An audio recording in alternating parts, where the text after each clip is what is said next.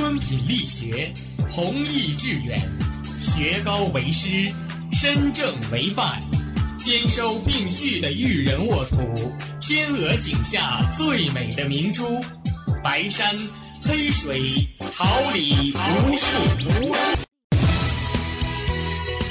您正在收听的是哈尔滨师范大学广播电台，用声音技术生活，让声音雕刻未来。用声音记录生活，让声音雕刻未来。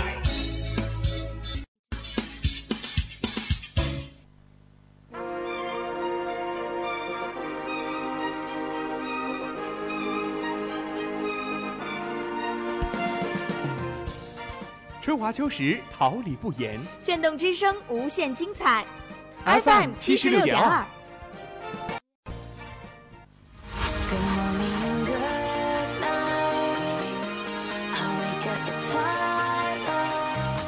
让电波在空中回响，让声音重塑梦想。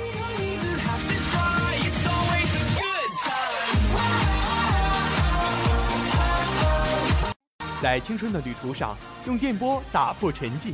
在年少的岁月里，让声音尘封迷茫。我的快乐源泉，我的青春宣言。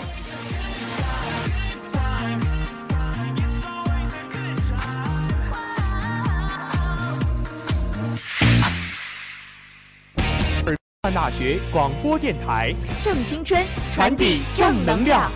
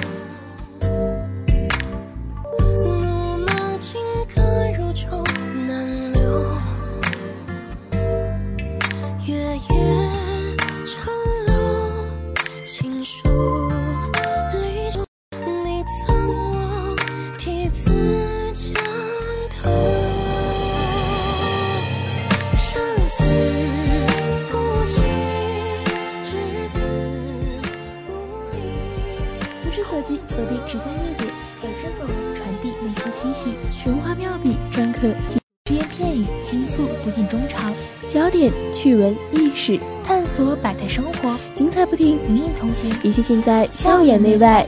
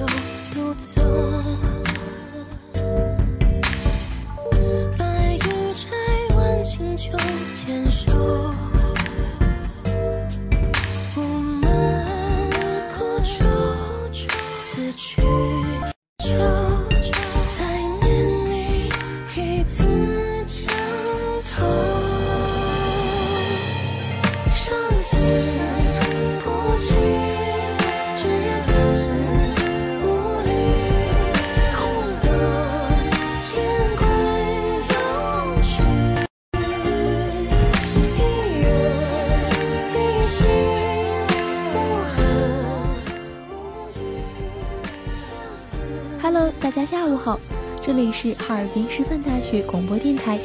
您现在收听到的是每周二下午准时与您相约的精彩栏目《校园内外》，你朋友于思萌，我是你们的好朋友张文，欢迎您收听我们的节目。首先感谢我们直播间里辛勤工作的编辑王子涵、导播黄丽志、监制冯庆颖，新媒体李博，办公室凌云等工作人员。好了一段好听的音乐过后，校园百态与您不见不散。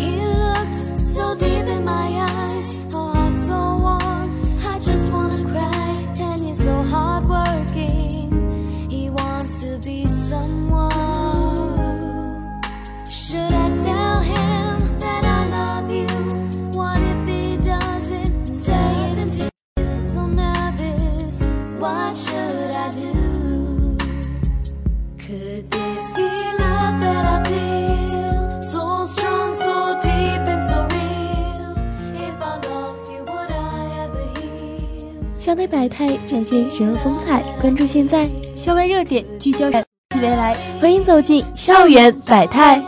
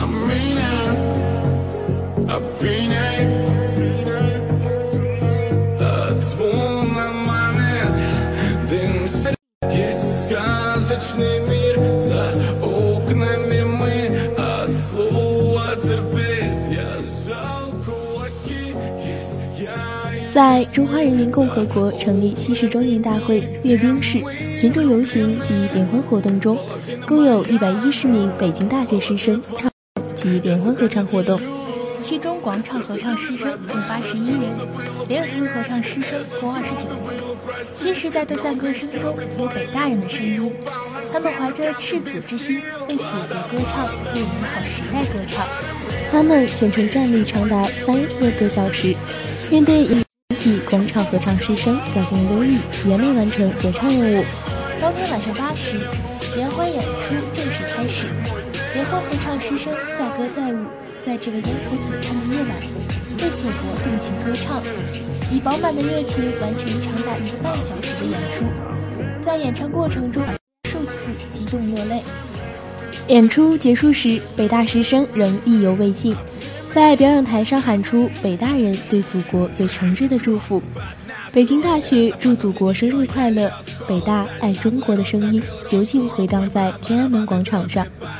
退场疏散过程中。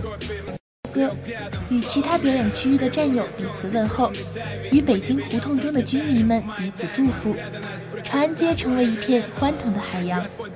广场合唱及联唱合唱全体人员从六月末便开始了紧张的训练，可以说其他师生的假期还没有开始，他们的假期结束。从最开始的线上打卡练歌，到七月十五号的返校高强度集训，再到八月一次又一次的校外合练，他们一共完成了长达六十三天，总计二百七十二个小时的训练。广场合唱同学外出合练二十次以上，平均六小时。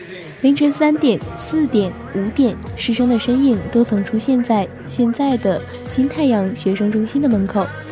联欢合唱师生外出合练十八次以上，平均每次训练长达八小时。十六首表演曲目不仅需要全程高声演唱，幅度且复杂多样的舞蹈动作。虽然对于他们来说，在短时间内记住和声、找准音调很困难，但大家都努力克服各种困难，从最基础的食谱开始学习，不言放弃。每天长达六小时的训练结束后，总有同学主动加练，在主提高自己的演唱水平。参训同学将学习一遍记不住的旋律，再学习三遍、五遍甚至十遍，在排练厅学习过的乐曲，回到寝室也要听录音，不断巩固。联欢合唱队伍中有不少高年级同学，他们中有人面临着科研压力，有实习，还有人正忙于毕业找工作。有的同学白天唱歌，深夜做实验处理数据，有时熬夜到凌晨两三点，第二天仍以饱满的热情投入排练活动。化学与分子工程学院二零一七级博士生廖培龙说：“实验是永远做不，但新中国七十周年的生日只有那么一次，一生能站在天安门广场为祖国献歌的机会，可能也只有那么一次。” Sky. Cause we got the fire, fire, fire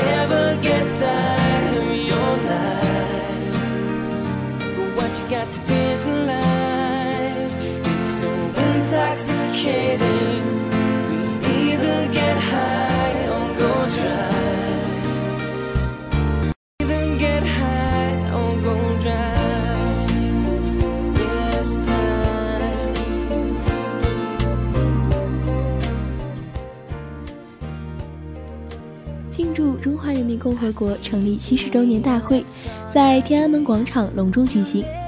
庆祝大会有二以盛大的阅兵式和群众游行，欢庆祖国伟大的生日。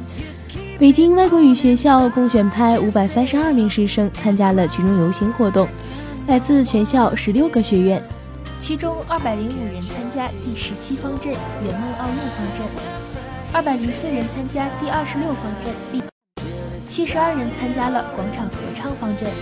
此外，来自十二个国家的三十六名留学生和四名带队教师参加了第三十二方阵人类命运共同体方阵，十名港澳学生和一名带队教师参加了第十三方阵一国两制方阵。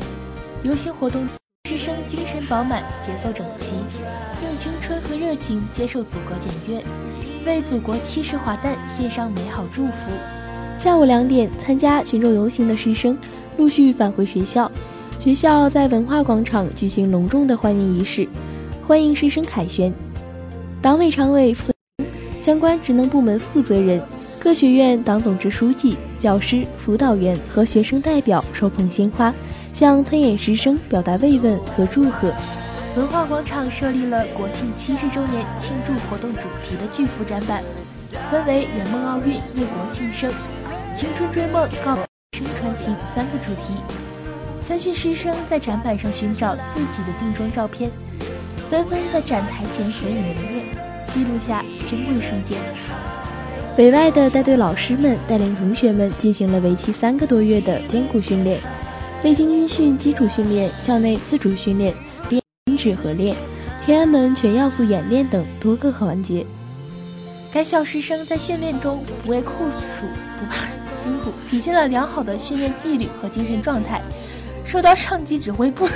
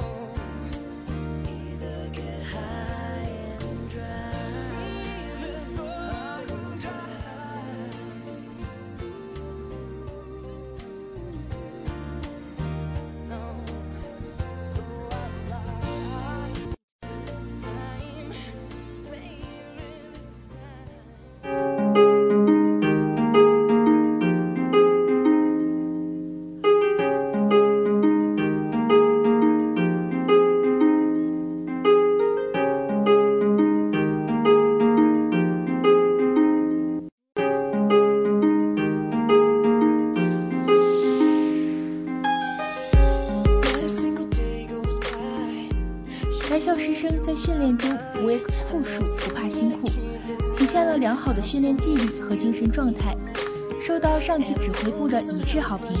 十七方阵长桂老师共参加了祖国的三四周年庆典。他在分享中提到，自己作为国庆五十周年、国庆六十周年和此次国庆七十周年的亲历者，感到非常自豪。同样来自第十七方阵的刘刚老师。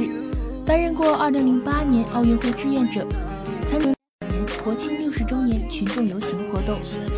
他表示感谢国庆游行，让他和同学们一起经历烈日如火、挥汗如雨、披星戴月、祝福夜出，收获了深厚的战友情谊。第二十六方阵中，队长李思瑶同学，他们一家三口兵。李思瑶的爷爷奶奶参加过1959年的阅兵仪式。父母则参加过1984年的国庆典礼，这是一种荣耀的传承。他说：“这种成长中的红色烙印，让他对国庆工作有了更深的理解。生逢其时，重任在肩，永生难忘。”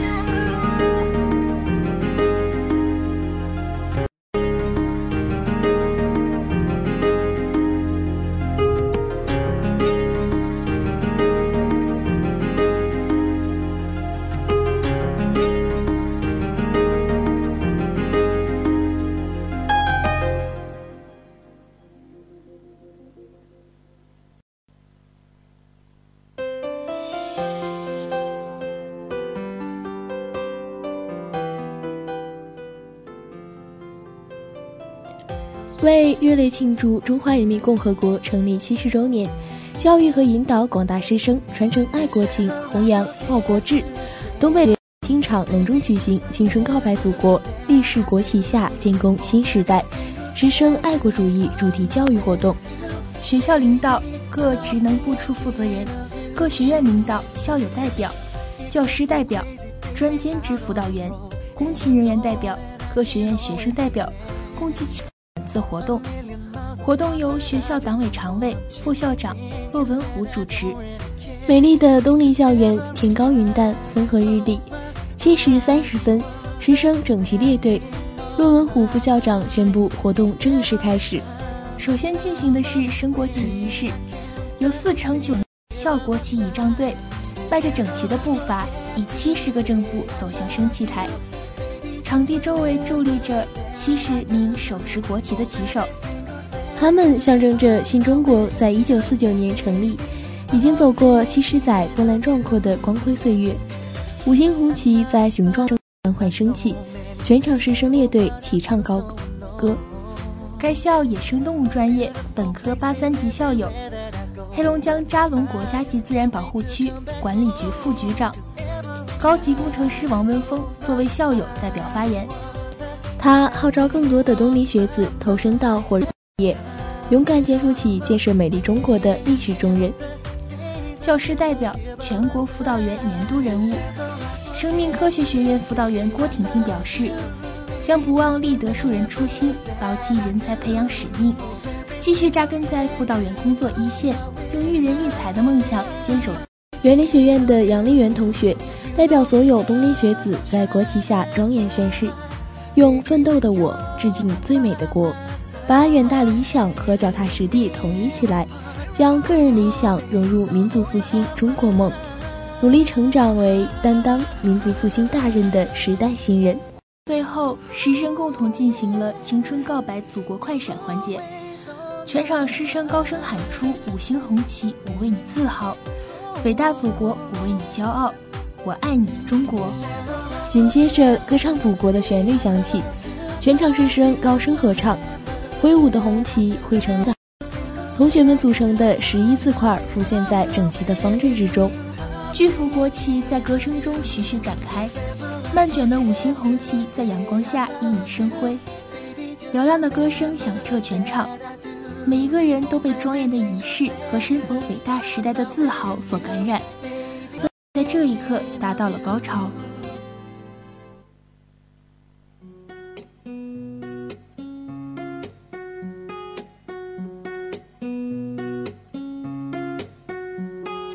Friday night, date night. I say pick out what you like. I don't care as long as you. Surprise, surprise, ain't that nice? Same old chick flick, 18th time. You know the one with that guy. Halfway through, look at you, smiling like you always do. And I can't help but just stare. Cause it hits me as I watch you make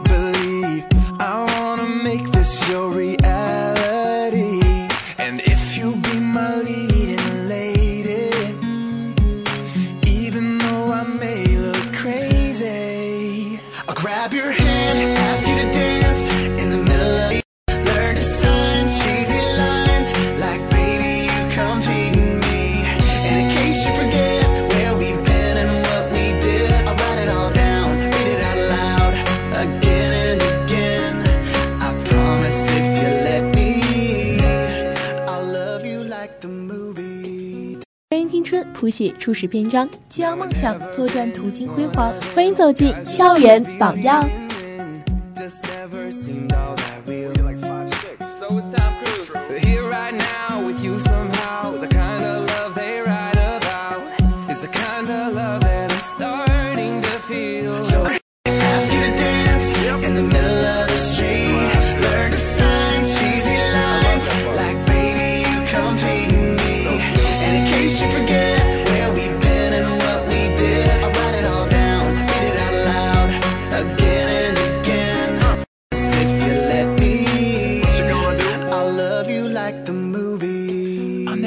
Jack. I'll never let go. If you're a bird, I'm a bird.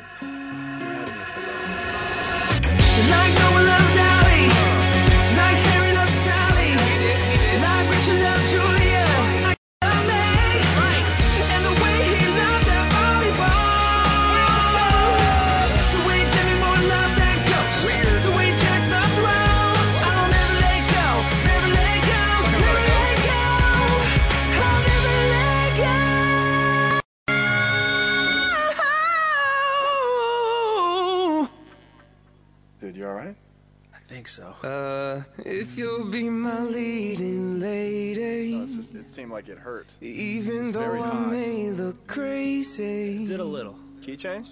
Nah, I don't want to. I feel it. I'll grab your hand, ask you to dance in the middle of the street. Learn to sign cheesy lines like baby you complete. I would do that. I'm not scared. In case you forget where we've been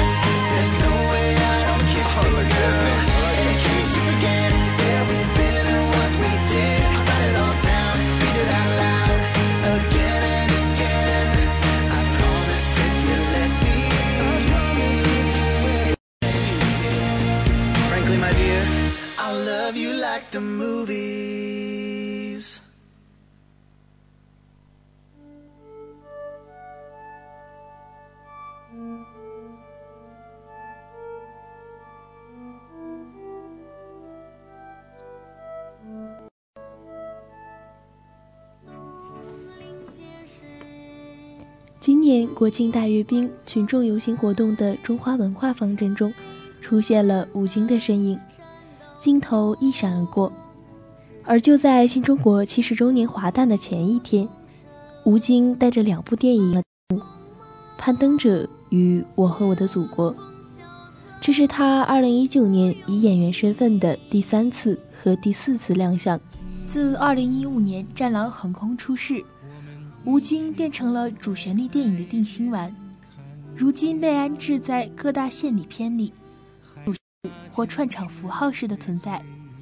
他那张被岁月磨砺过的硬汉脸，染上了爱国主义的底色，其传唱度被“犯我中华者，虽远必诛”的热血口号推至顶峰。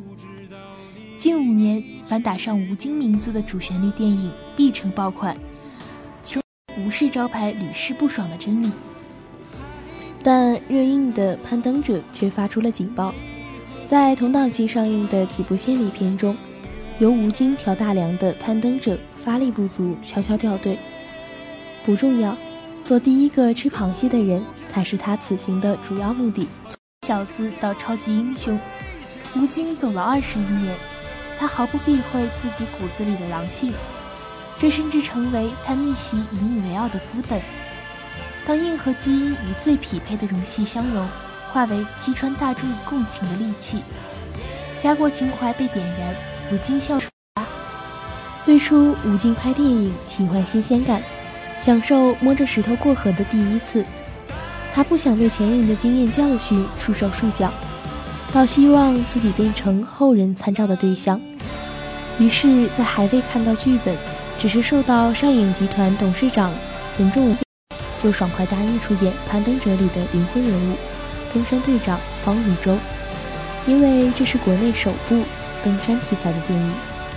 吴京早年有过登山经历，爬过四姑娘山、冈仁波齐，也计划着有朝一日峰，可是受腿伤拖累，登山梦想破灭。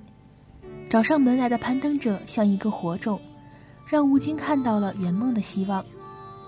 在刚接触项目的两个月前，吴京因为救急做了一次手术，仅三个月后，他便找了教练培登峰，为体验新角色做准备。半个月的训练，吴京产生了严重的高原反应，但他挺了过来。这部影片不是拳拳到肉的扎实打戏，而是人与大自然、极端天气的殊死搏斗。超出人体极限的动作戏，不不逊于爆破和枪战戏，吴京却乐在其中。有时连轴转也不觉得累，导演李仁港看来，吴京选择了最难的表演方式，用真感情去表演，所以心理和身体都会很伤。十七年后合作的章子怡，发现这些年来她身上翻天覆地的变化。吴京是一个很能张罗的演员，也许是因为他自己也做了导演、监制、制片人，所以在片场他很关照各个部门。另一个和吴京首次合作有重头对手戏的应，在拍摄期间，每天都能听到吴京在耳边不停叮嘱着注意安全。这份烦恼最终转化成两人戏外深厚的友谊。吴京则通过《攀登者》了却心愿，增添一枚演艺生涯开创先河的勋章，也在与多位实力派演员的对戏中得纯粹的表演满足。如他所言，无论票房结果如何。已经赢了。八个月前上映的《流浪地球》，是今年春节档杀出的黑马。新人导演新类型片，可预见的潜在风险让诸多已取得不俗成就的演员望而却步。如今反其道而行，一来郭帆表露出的焦虑无助在一次次崩溃后的硬撑，令吴京感同身受。二来，他想借助宇宇航员的角色，在儿子心中成为超级英雄，给儿子树立榜样。于是，吴京投资了《流浪地球》，他把刘镇伟导演对自己说过的一句话传承给了郭帆：“现在我帮你，那是当你没有成功的时候，也要像我帮助你一样去帮助那样一个人。”虽没有动作戏。但六十多斤的宇航服穿上身，吊威亚悬在半空中翻滚，简直是场噩梦。站在一旁监视器前的郭帆看着拍完后险些晕过去的吴京，满是钦佩。拍完之后，金哥的腿都是肿的，肩膀都磨破了，最长一次拍了二十七个小时。闪烁的尘埃，温暖每个存在。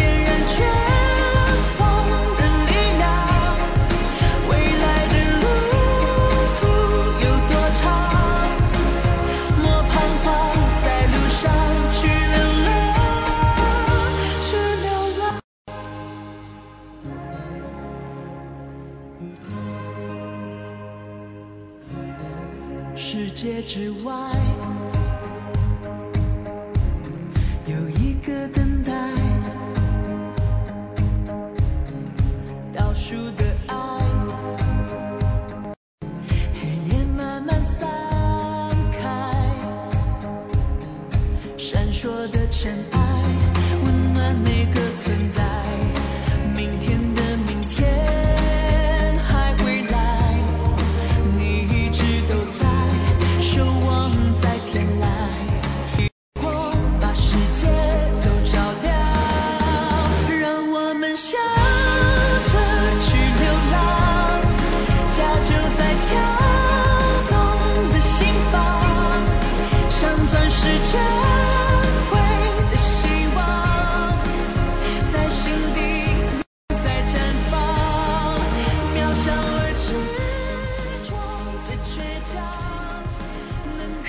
国产硬核科幻片的大获成功，赋予的不是吴京慧眼识珠的本领，而是勇于冒险挑战的真空地带的眼界与格局。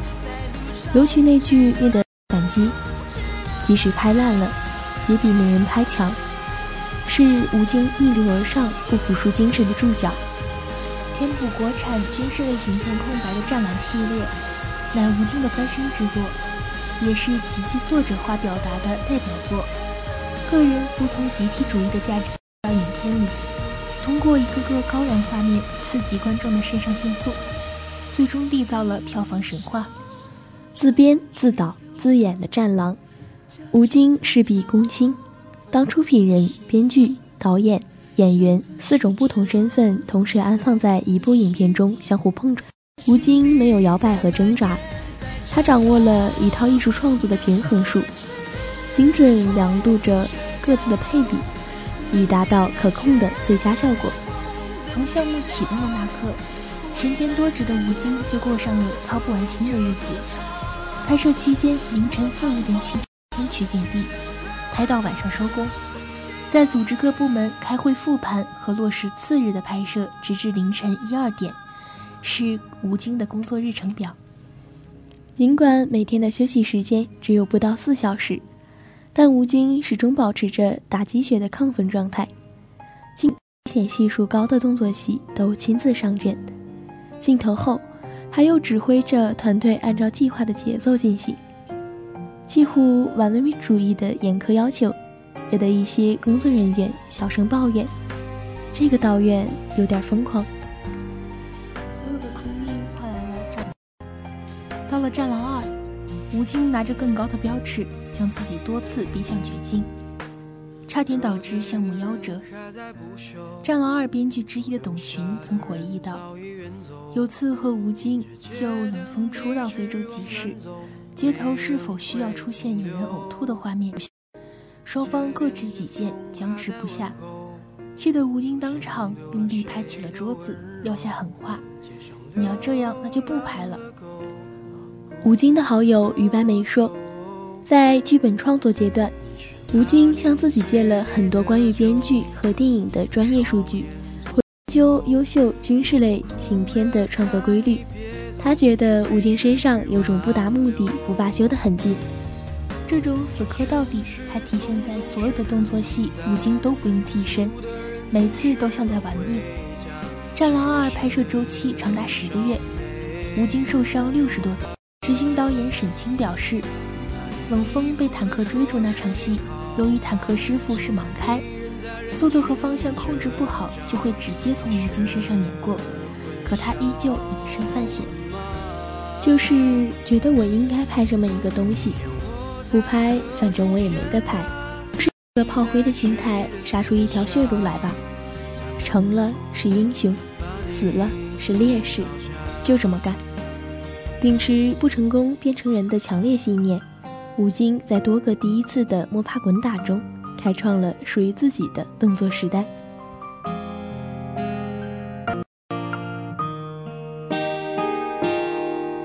你是那年最烈的酒，让少年醉上了心头。有人哭着喊你别走，却没学会挽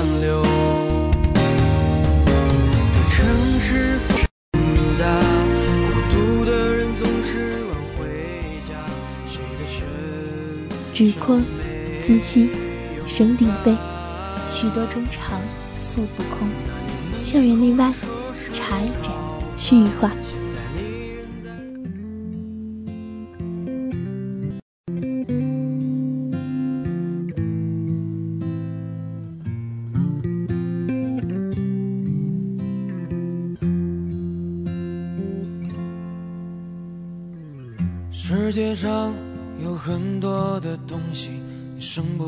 死不带去。你能带走的只有自己和自己的脾气。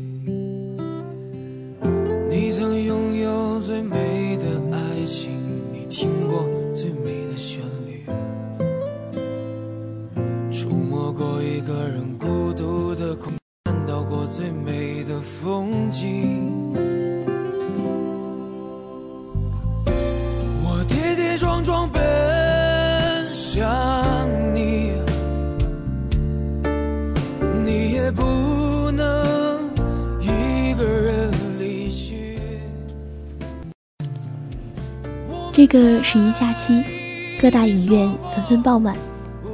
有人说看的是情怀，有人说看的是热血，有人说看的是感动与震撼。每个人在这个社会中，看似渺小，但又很重要。都是历史的见证者和参与者。波澜壮阔的时代洪流下，涌荡着每个人的责任与使命。几个故事，万千瞬间，仿佛身临其境。这里凝聚几代人的感同身受，千年的中国记忆。故事里有你，有我，有他们，有的同样是同样的真情与热忱，而每份热忱背后，都是难以言明却又永存心底的爱国情。有人说，平凡，努力过好平凡的每一天。便交汇出祖国的光辉闪耀。有人说，记得对仍然坚守工作岗位的服务人员，回以温暖的微笑哦。愿每一个在路上的你，起落安妥。说，我泱泱大国，一撇一捺是脊梁。站起来往前走，追星只追五角星。小耳朵们。这个十一假期，你们去看国庆档电影了吗？微信有小红旗了吗？看国庆大典，又有些什么感触呢？又有哪些话想对我们的祖国母亲说呢？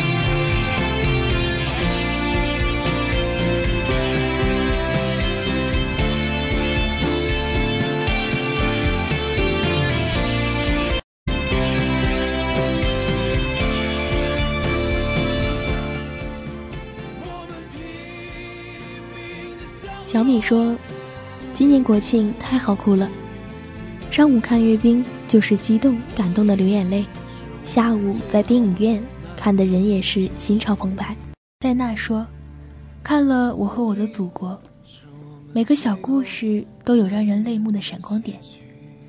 最喜欢葛优演绎的《北京的哥》。二零零八年那个夏天，我刚好本科毕业，要继续读研留在北京。”当年的那个环境，现在熟悉。黄渤、张译的演技都堪比教科书，眼神拿捏的太好了。图图说：“看了《攀登者》，山再高往上攀，总能登顶；路再长，走下去定能到达。人生路上，我们吃不胖说，为国家拼过命、流过血的英雄，我们会永远记得。”大米说：“请相信我们的机长，我们会一起回去。机长全部执行完毕。信任与坚守，让劫后余生充满爱意。感受生命之中，懂得生命的意义，往往只在一瞬间。”可乐说：“每当我迷惑的时候，你都给我一种温暖，就像某个人的手臂，紧紧搂着我的肩膀。”有时我会孤独无助，就像山坡子。但是只要想起你的名字，我总会重拾信心。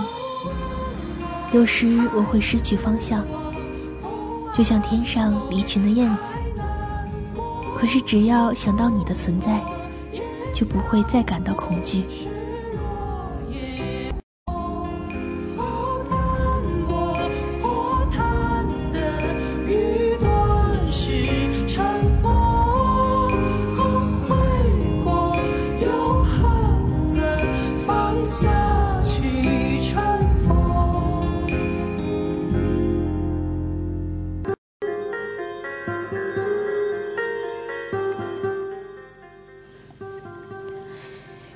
小耳朵们，今天的校园内外就到这里了，感谢大家与我们分享你们的心声。言语再多都道不尽自己的心情，但我们愿意聆听你的声音。本周话题讨论依然会师范大学官方微信平台，欢迎你的留言参与。我们将在下期节目继续分享你的故事，传递你的真心。我是小小八，下周二我们不见不散。感谢认真聆听的小耳朵们，如果你有什么话想对我们说，也可以在哈尔滨师范大学广播微信上留言。感谢我们的编辑王子涵、导播黄立志、监制冯庆颖、新媒体李博、办公室刘云等一直陪伴我们的工作人员。祝大家每天开心！我是田成，我们下期节目再见。